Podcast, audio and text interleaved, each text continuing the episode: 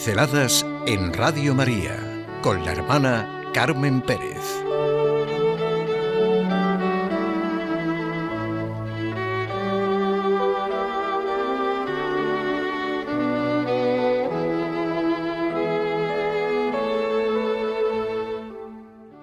Profunda experiencia de gratitud.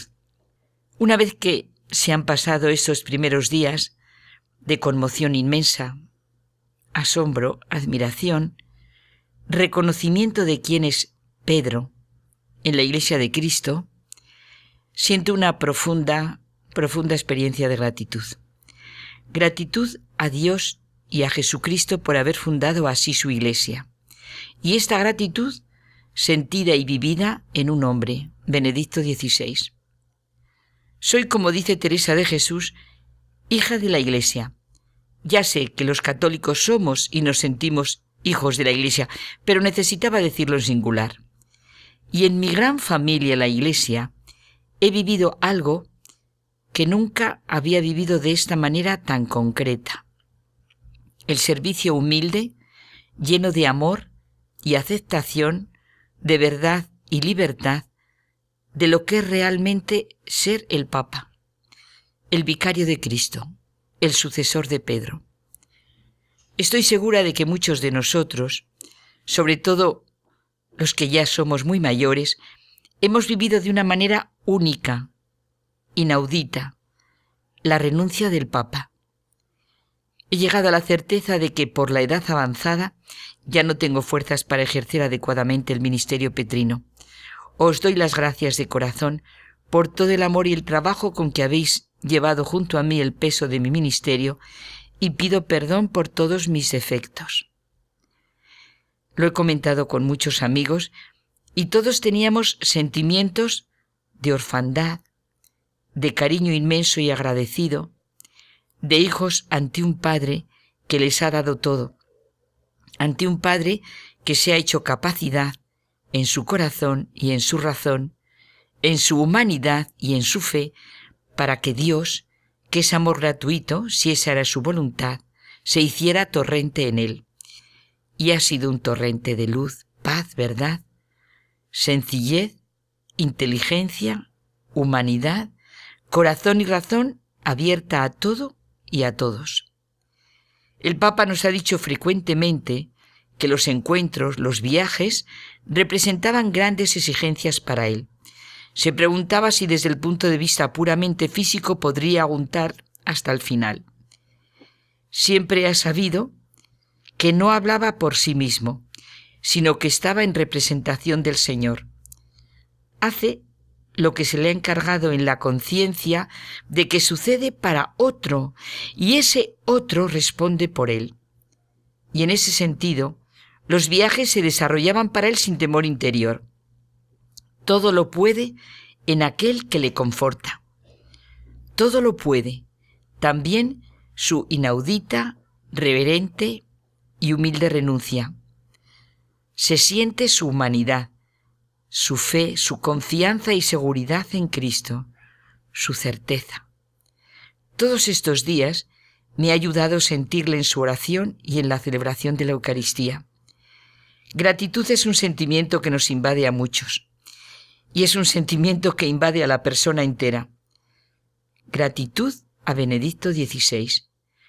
No ya solo por sus gestos y actitudes, por sus escritos, por sus catequesis, sino por su entrega, por su servicio a la Iglesia, a todos los hombres de buena voluntad que quieran verlo y reconocerlo. En Benedicto XVI se ha sentido la voz sincera, cercana, inteligente, llena de fe, esperanza y amor del sucesor de Pedro, ante un mundo en plena transformación. Somos muchos los que le hemos seguido durante estos años de su servicio a la Iglesia y al mundo entero como vicario de Cristo. Nos hemos comunicado constantemente sus intervenciones, sus escritos, su pensamiento, sus gestos. Ante todo lo acontecido, solo cabe gratitud, uno de los sentimientos más grandes, nobles y dignos de la persona. La gratitud que nos mete de lleno en la dinámica de la gratuidad, del recibir y del dar, porque Benedicto XVI primero ha recibido para después poder dar. El agradecimiento solo es posible en el ámbito de la libertad y de la voluntad. Se da el agradecimiento cuando nuestro yo ha sido movido y despertado por un tú hacia lo mejor de nosotros mismos y hacia un horizonte lleno de sentido. Por el agradecimiento se despierta la conciencia de persona y es la respuesta por ese sentir lo que es bueno, lo que es verdadero, lo que corresponde y necesita nuestra condición humana. El Papa Benedicto XVI nos ha invitado constantemente a levantarnos por encima del funcionamiento de la máquina y del sistema de impulsos del animal. Sus propuestas, sus llamadas, son en verdad el eco de algo divino. El panorama de lo que se puede vivir ante un hecho así es único.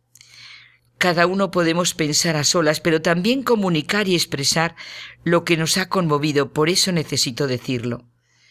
No es para mí momento de hacer un repaso de lo que han sido estos años de pontificado de Benedicto XVI con su cruz a cuestas.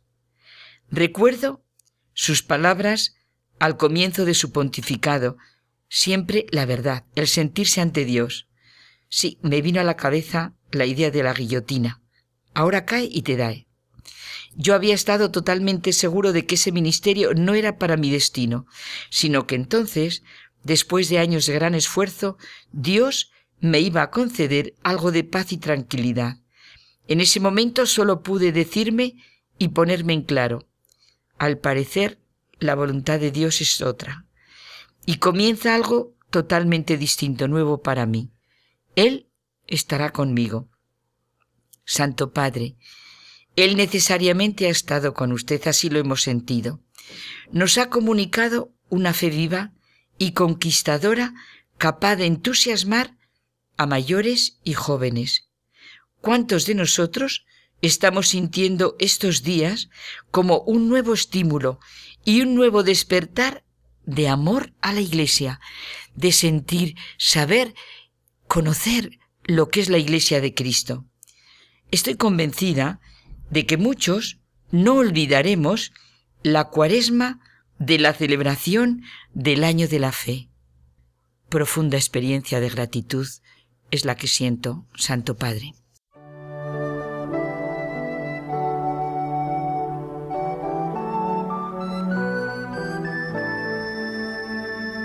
Pinceladas en Radio María con la hermana Carmen Pérez.